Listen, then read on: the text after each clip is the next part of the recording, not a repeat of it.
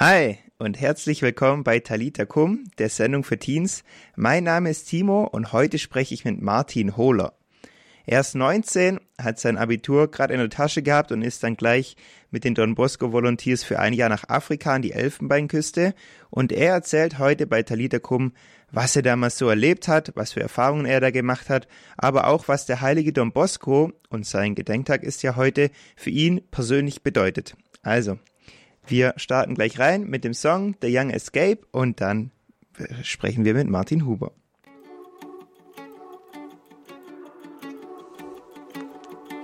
I was searching for a feeling hitting my head on the ceiling for so long. So long. Radio Horeb bei Talita Kum, der Sendung für Teens, ist jetzt Martin Hohler. Er ist mittlerweile 23 Jahre alt und er studiert Psychologie in Tübingen. Und als er 19 war, ist er als ein Don Bosco-Volontier nach Afrika gegangen, genauer gesagt in die Elfenbeinküste. Hallo Martin, cool, dass du jetzt heute bei uns bist. Hi, guten Abend. Guten Abend, Timo. Schön, Martin, dass ich da sein darf. Ja, sehr gerne. Heute ist ja der Don Bosco Gedenktag, weil genau vor 134 Jahren, am 31. Januar, ist er von uns gegangen, von dieser Welt. Was bedeutet dir denn der heilige Don Bosco? Hm, Don Bosco hat mich schon hm, vor, vor vielen Jahren jetzt, so würde ich mal sagen, gefangen genommen äh, mit dem, was er bedeutet und was er ist. Für mich ist das Bodenständige ganz arg wichtig. Don Bosco sagt immer, ähm, bleibt mit den Füßen auf dem Boden, mit dem Herzen aber im Himmel. Und äh, ich verstehe den Don Bosco als jemand, der einfach an den Menschen dran ist, für den ähm, es dann eine richtige Priesterkleidung ist, wenn sie dreckig ist und wenn sie Löcher hat und wenn man merkt, dass da gearbeitet wird. Und äh, für den nicht nur das Gebet, das auch unheimlich wichtig ist, da ist, sondern auch das mit den Menschen und für die Menschen zu sein. Genau. Und da hat er sich eben auch was Besonderes ausgedacht mit seiner, mit seiner Assistenz und mit seiner, ähm, mit seinem Präventivsystem, was, was ja die Pädagogik bis heute noch prägt. Und da geht es nicht darum, dass man irgendwelche großartigen Theorien und Modelle anwendet, wenn man mit den Menschen zusammen ist, sondern dass man einfach da ist, dass man dabei ist bei den Menschen, dass man mit Vernunft, mit Liebe, mit Religion, mit ganz viel Vertrauen auf die Menschen zugeht und äh, darauf vertraut und darauf hofft, dass in jedem Menschen was Gutes ist und dass in jedem Menschen Gott ist. Und äh, das finde ich unheimlich begeisternd und äh, das catcht mich nach wie vor immer wieder. Genau. Der heilige Don Bosco, der hat ja viel auch in Turin gewirkt und ist dort auch äh, geweiht worden zum Priester damals. Warst du selber schon mal in Italien, in Turin? Ich durfte tatsächlich, als ich zurückgekommen bin aus Westafrika, ähm, da einmal hin. Ich war zufälligerweise mit meinen Eltern in der Nähe ähm, im Urlaub und äh, habe sie dann so ein bisschen überredet, dass wir doch noch nach Turin fahren. Und äh, da haben wir einen Tag dort verbracht, sind da morgens früh hin, haben Valdocco und Becky angeguckt. Also ähm, sowohl den Geburtsort als dann auch ähm, das Oratorium und wo heute das große Noviziat ist und die Don Bosco Kirche ist, waren in seinem Grab und äh, das sind schon besondere Orte irgendwie. Man spürt da den Geist, dass da Jugend zusammenkommt, dass da junge Menschen sind und dass es da darum geht, um wie um den Leitsatz, so damit das Leben junger Menschen gelingt. Das habe ich da, habe ich da gespürt. Wirklich. Du bist ja als Don Bosco Volunteer nach Afrika gegangen. War das nur dieses eine Jahr, wo du da was mit diesem Don Bosco zu tun hattest oder machst du irgendwie was auch mit dieser Don Bosco Jugend? Es ist ja nicht so, dass wenn man ins Ausland geht, dass man dann irgendwo da anruft und dann kriegt man ein Ticket und dann geht's ab in den Flieger, sondern da geht ja ganz viel Vorbereitung voraus. Man hat einige Seminare, wo man zusammenkommt, wo man sich austauscht über sein Leben, über das Leben Don Boscos, über vielleicht die Lebensrealitäten, die einen dann vor Ort, da wo man hingehen, erwarten, ähm, wo man wo man auch natürlich so ganz praktische Fragen klärt, wie denn das mit Versicherung zum Beispiel ist oder also all solcher Dinge. Und ähm, das macht man natürlich dann auch nicht allein, sondern in einer Gruppe. Wir waren damals 24 oder 25, ich weiß nicht mehr genau. Und ähm, wir sind richtig, richtig eng zusammengewachsen. So eng, dass auch wenn wir später über tausende Kilometer verstreut über den ganzen Globus waren, ähm, in Indien, in Südamerika, in, in Osteuropa, aber sogar auch ähm, in Nordeuropa ähm, und in Afrika, überall wir regelmäßig telefoniert haben. Also ich wurde ganz oft angerufen, ich habe ganz viele angerufen von meinen Mitfreiwilligen und habe auch heute da noch ganz enge Freunde, die wir, die ich regelmäßig treffe, auch wenn sie durch, durch ganz Deutschland verteilt sind zum Studieren. Das ist eine ganz enge Gemeinschaft, die da gewachsen ist und die sich auch zu ehemaligen Treffen trifft und die gemeinsam ganz verrückte Dinge macht. Also es gibt zum Beispiel ähm, Sommerlager, die von ehemaligen organisiert werden oder einen antirassistischen Stadtrundgang, wo es, eben darum geht, was, was ist denn Rassismus, was ist denn ähm, das Koloniale, das auch heute noch fortbesteht. Ganz viele besondere Dinge entstehen da, wenn man da ganz viele besondere Menschen trifft. Du hast gerade schon gesagt, man wird bei euch in alle Welt ausgesendet. Du bist ja jetzt in die Elfenbeinküste gegangen. War das so, dass du dir das gewünscht hast? War das zufällig? Wie ist es bei dir dazu gekommen, dass du genau in dieses Land gegangen bist? Hm. Da gibt es äh, eine, eine, spannende Anekdote dazu. Also ich habe, als ich in der sechsten Klasse war im Gymnasium, äh, Französisch genommen und nicht Latein, habe dann also Französisch gelernt und in der zehnten Klasse beschlossen, Französisch, das ist eine Sprache, mit der werde ich nicht warm, die will ich weghaben, das will ich nie wieder sprechen. Ähm, habe das dann abgewählt und habe dann in meine Bewerbung geschrieben, schickt mich überall hin, aber bitte nicht wohin, wo man Französisch sprechen muss. Und ähm, dann kam, kamen die aber auf die großartige Idee, dass ich doch in die Elfenbeinküste gehen könnte. In der Elfenbeinküste spricht man zwar über 72 verschiedene Sprachen und Dialekte, aber Französisch ist halt nun mal die Hauptsprache. Ähm, und so kam es dann, dass ich im Flieger saß und keine Cola auf Französisch bestellen konnte, aber in ein französischsprachiges Land äh, gereist bin. Ich glaube, das soll jetzt keine Angst machen. Das heißt nicht, dass ähm, ich das nicht freiwillig gemacht hätte. Ich wurde dafür gefragt, ich hätte auch Optionen gehabt, nach Indien zu gehen oder ähm, auch nach Osteuropa oder woanders hin, aber ich war irgendwie fasziniert davon. Ich war fasziniert von diesem afrikanischen Land und äh, habe dann gesagt, okay, das wird schon irgendwie. Habe dann noch mal ein bisschen Französisch gelernt, aber so richtig gut hat es dann erst geklappt, als ich vor Ort war. Also man hat auf jeden Fall Mitspracherecht, so ein bisschen. Man kann, man kann schon mitentscheiden, man kann seine Gedanken, seine Ideen einbringen. Und am Schluss geht es, glaube ich, darum, dass die Organisation, also in dem Fall Don Bosco Volunteers und man selber versucht, eine gute, eine gute Entscheidung zu treffen, gemeinsam. Ja, und ich, ich glaube, die war ja auch gut. Also zumindest nachher erzählst du ja noch mal ein paar Erlebnisse auch von dieser Zeit dort. Ähm, Gab es irgendwas, was dich in dem Jahr noch begleitet hat? Irgendwie ein Lied oder irgendwas? Ähm, ich habe in der Zeit viel Neuanfang gehört von Clouseau, der ähm, das hat mich da immer wieder begleitet, weil dieser Aufbruch nach Afrika für mich unheimlich ein Neuanfang war. Ich kam raus aus meinem, aus meinem Abi. Ähm, ich war zu Hause ähm, im Schwabenland und habe da irgendwie in meinem Dorf und dann gehe ich plötzlich in die weite Welt. Das war für mich ein Neuanfang nach der Schulzeit, vor dem Studium. Ich wusste nicht, was ich studieren will dann. Ähm, und dann was ganz anderes zu machen, Neuanfang. Und äh, auch wie es in dem Lied heißt, eben, dass man den Wind nicht ändern kann, nur die Segel drehen. Das war einfach für mich immer wieder ähm, der Punkt. Ich, ich kann die äußeren Umstände nicht groß verändern. Ich kann nur versuchen, mich so gut wie möglich darauf einzustellen und kann dann den Wind genießen, kann dann das Leben genießen und ähm, gucken, wo es mich überall hintreibt. Genau. Ja, das Lied haben wir auch hier. Das hören wir jetzt gemeinsam und danach erzählt der Martin ein paar Stories aus der Elfenbeinküste, was er da so erlebt hat.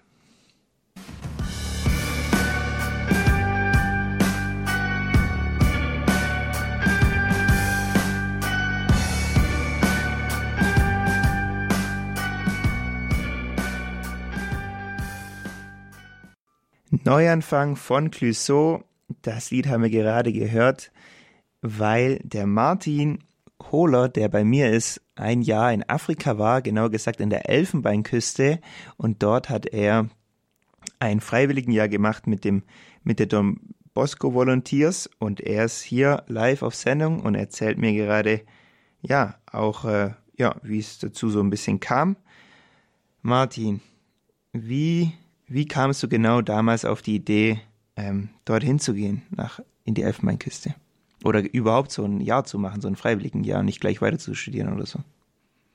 Hm, ich glaube, äh, das war eine ziemliche Entscheidung aus dem Bauch raus. Ich habe äh, zu Hause immer wieder mal überlegt, was mache ich denn so nach dem Abi? Und ähm, dann war ich mit meinen Eltern tatsächlich auf dem Katholikentag damals und bin da zufälligerweise über die Salesianer und über ähm, Don Bosco gestolpert. Und äh, das hat mich es hat mich irgendwie gefangen. Also da war so ein großes Zirkuszelt aufgebaut und da waren ehemalige Volontäre, die erzählt haben, was sie früher gemacht haben und ähm, was sie da so erlebt haben. Und dann habe ich gedacht, ja, da könnte ich mich doch eigentlich bewerben. Das war dann relativ lang noch im Voraus. Mein Abi stand noch über ein Jahr aus.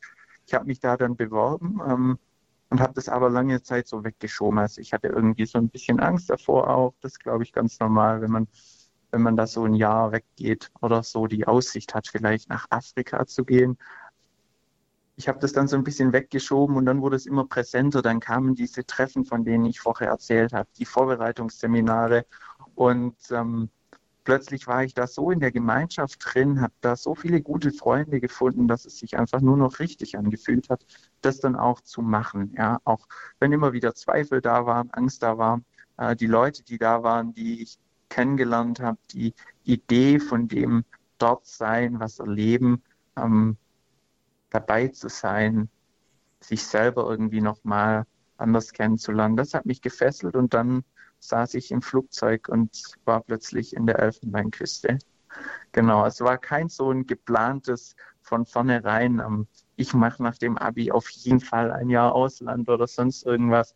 Ich war relativ planlos bin dann durch Zufall darüber gestolpert und äh, letztendlich war es vielleicht was ganz Salesianisches, was mich dahin gebracht hat, die göttliche Vorsehung, das, das Vertrauen darauf, auf den Heiligen Geist, der wirkt mitten unter uns und äh, der mich dann vielleicht äh, zu den Don Bosco Volunteers gebracht hat. Du hast gerade schon gesagt, du hattest so verschiedene Seminare noch davor. Hast du dich noch auf eine andere Weise irgendwie speziell auf diese Zeit vorbereitet? Hm. Ich habe auf jeden Fall Blogs gelesen. Die Don Bosco Volunteers haben so an sich, dass sie, dass sie Blogs schreiben und äh, ziemlich viel berichten von dem, was so passiert. Da habe ich ein bisschen gelesen, auch von meinem Vorgänger dann, der genau an dem Ort war, an den ich dann später kommen sollte. Ähm, das habe ich gemacht. Ich habe so ein bisschen Vokabeln gelernt, habe ich vorher schon gesagt. Ich habe versucht, eine Serie dann auf Französisch zu gucken. Das hat mir auf jeden Fall unheimlich geholfen, glaube ich. Wie habe ich mich noch vorbereitet? Hm. Ja, das ist ja auch schon mal was. Feste, ich habe noch mal viele Feste gefeiert mit meinen Freunden, dann, mhm. bevor ich gegangen bin. Um, und äh, die Zeit genossen, glaube ich, so davor. Und dann ging es auch los. So richtig viel, so richtig viel vorbereitet habe ich, habe ich, glaube ich, nicht. Ja, aber auf jeden Fall nochmal Abschied genommen, auch von den Freunden. Das ist auch wichtig, finde ich. Ähm, ja, was mich natürlich mega interessiert ist, und ich denke mal auch alle Zuhörer von Radio Horeb, was hast du denn dann so dort erlebt?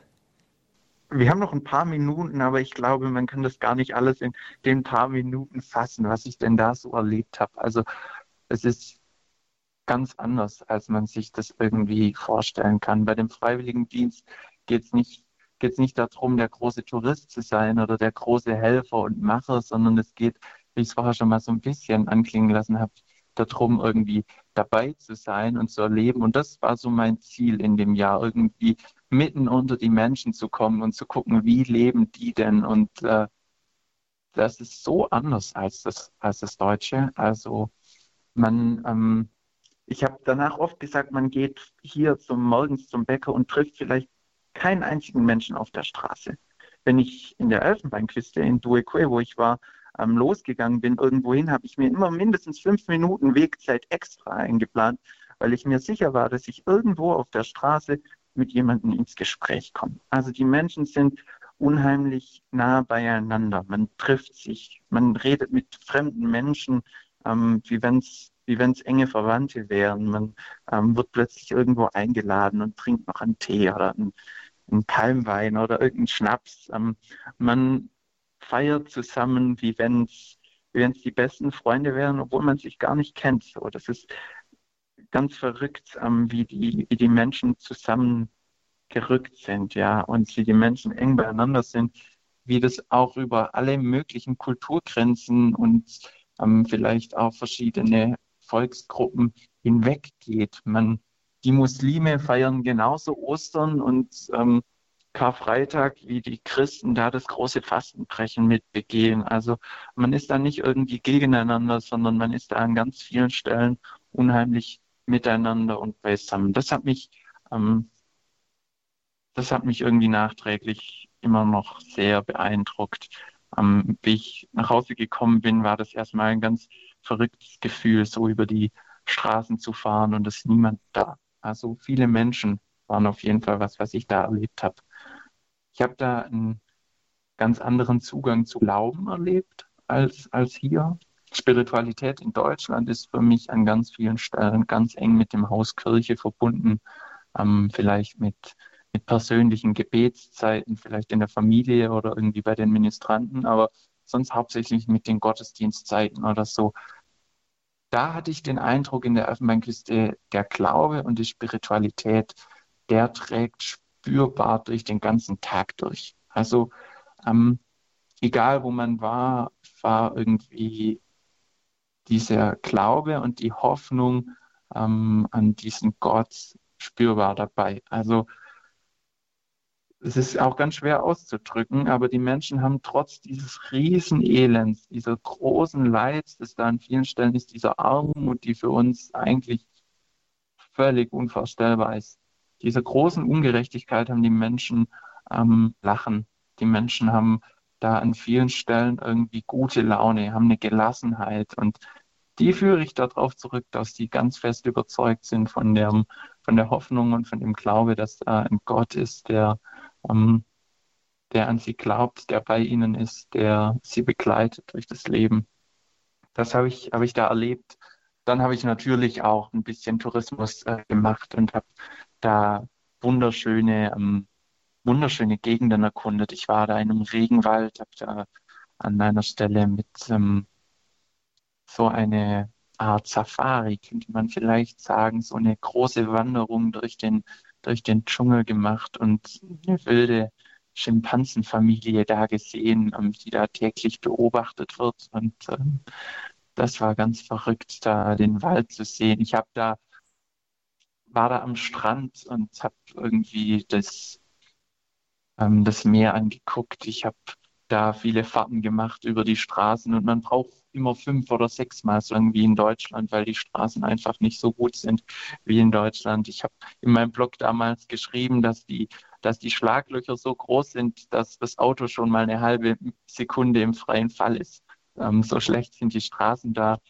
Aber es war immer immer geprägt von ganz viel Gastfreundschaft und Miteinander, von Gemeinschaft. Man ist in den Bussen so eng gedrängt, dass um, vielleicht in einem Reisebus in Afrika dreimal so viele Menschen gesetzt werden wie in einem normalen Reisebus äh, in, in, Deutschland. Genau. Und dann habe ich eben viel mit den Jungs erlebt. Ich meine, ich war in einem See ähm, mit 36 Jungs, die ähm, zwischen 11 und 20 waren und war da so ein bisschen der Verantwortliche. Ich habe mit denen alles gemacht. Ich habe von Aufstehen über Putzen, über Feuerholz machen und Kochen, über die erste Hilfe, wenn sich jemand mit der Machete Fuß gehackt hat. Ich habe ähm, mit denen gelernt und Fußball gespielt. Ähm, ich habe mit denen ähm, Wanderungen gemacht und Sport. Ich habe für die auch so ein bisschen ja, ich war einfach der Mann für alles an der Stelle. Ich habe ähm, mich um die körperlichen und seelischen Wunden gekümmert, so gut es eben und habe einfach ganz viel Spaß mit denen gehabt. Ähm, Martin, ich könnte dir noch stundenlang weiterzuhören. Das ist genial, was du erlebt hast. Ähm, aber wir haben leider nicht mehr ganz so viel Zeit. Vielleicht laden wir dich einfach nochmal ein. Aber willst du uns ganz kurz noch sagen, wenn jemand sagt, Mann, das ist so cool, was der da gerade alles erzählt, ich würde das gerne auch nächstes Jahr machen. Kann man sich denn noch irgendwie bei diesen Volunteers noch anmelden? Jawohl, man kann sich da noch anmelden. Ähm, ich glaube, wenn ich es richtig weiß, bis zum 15. Februar kann man das tun. Einfach mal bei Don Bosco Volunteers vorbeischauen im Internet ähm, und da noch kurz eine E-Mail schreiben, dass man auch dabei sein will. Und dann geht es, glaube ich, am 28. Februar schon los mit dem ersten Treffen und da kann man dann auch mich treffen und ähm, noch viel mehr Fragen stellen. Ja, perfekt. Das ist doch super. Also, wenn du Lust hast und du sagst, ja, das wäre vielleicht was für mich, dann schau doch da mal vorbei. Don Bosco Volunteers, da kann man sich noch bewerben und dann sogar den Martin äh, ganz höchstpersönlich treffen. Martin, ich möchte echt nochmal Danke sagen für das, ja, dass du das mit uns geteilt hast, was du da alles erlebt hast. War echt cool. Danke dir. Sehr gerne, sehr gerne. Und bei uns geht es jetzt noch weiter mit Hillsong Free, Let Go.